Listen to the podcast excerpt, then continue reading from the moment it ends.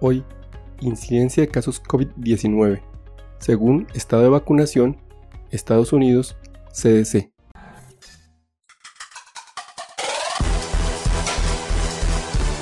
Coronavirus.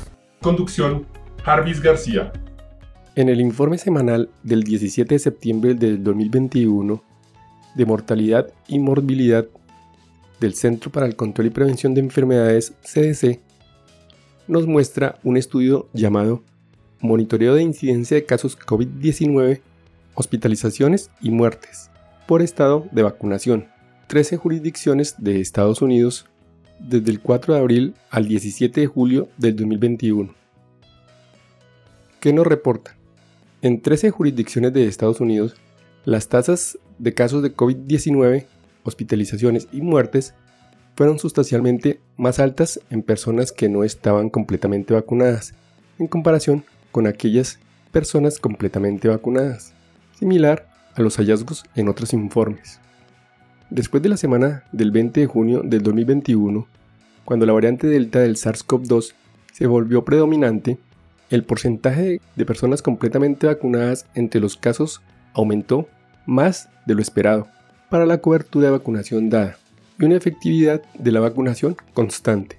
Las razones de tasas de incidencia para los casos entre personas que no estaban completamente vacunadas frente a las personas que estaban completamente vacunadas disminuyó sustancialmente.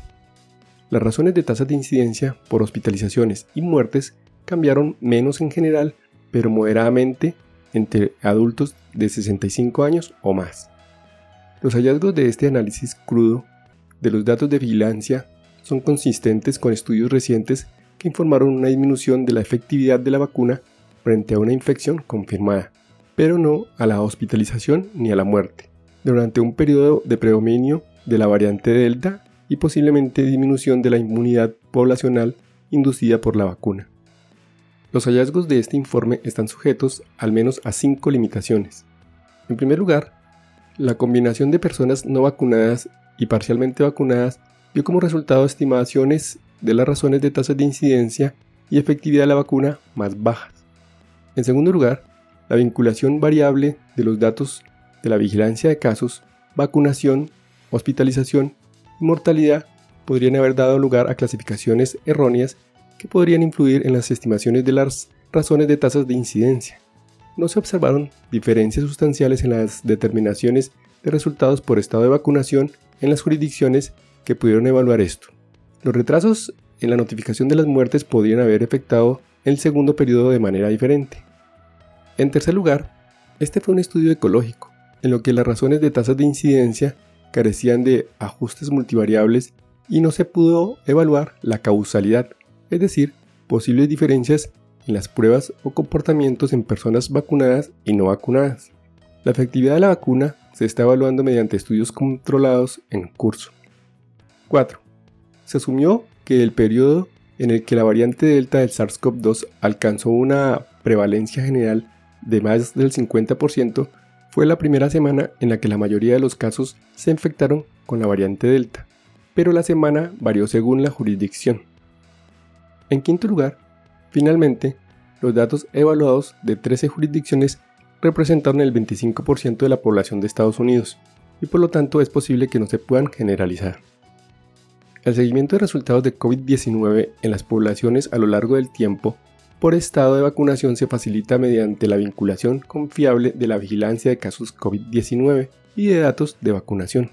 Sin embargo, interpretar la variación a nivel de estado por persona puede ser un desafío, especialmente para resultados severos con números pequeños. El marco utilizado en este análisis permite comparar las razones de tasas de incidencia observadas y los porcentajes de casos vacunados, hospitalizaciones y muertes con los valores esperados.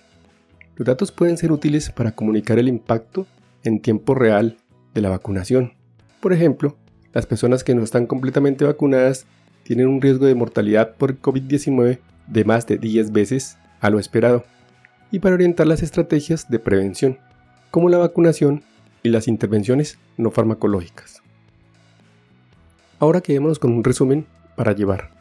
La incidencia de infección por SARS-CoV-2, hospitalización y muerte es mayor en personas no vacunadas que en personas vacunadas. y las tasas de incidencia están relacionadas con la efectividad de la vacuna. En 13 jurisdicciones de los Estados Unidos, las tasas de incidencia de hospitalización y muerte cambiaron relativamente poco después de que la variante del SARS-CoV-2 Delta alcanzó el predominio, lo que sugiere una alta y continua efectividad de la vacuna contra el COVID-19 grave. Las razones de tasas de incidencia de los casos disminuyeron, lo que sugiere una menor eficacia de la vacuna para la prevención y la infección de SARS-CoV-2. Vacunarse protege contra la enfermedad grave causada por COVID-19, incluida la variante Delta. El monitoreo de la incidencia de COVID-19 por estado de vacunación podría proporcionar señales tempranas de cambios potenciales en la efectividad de la vacuna, que se puedan confirmar a través de estudios controlados sólidos. Y hasta aquí el episodio de hoy. No olviden pasar por la descripción donde dejo los links para mejor revisión del tema. Chao, chao.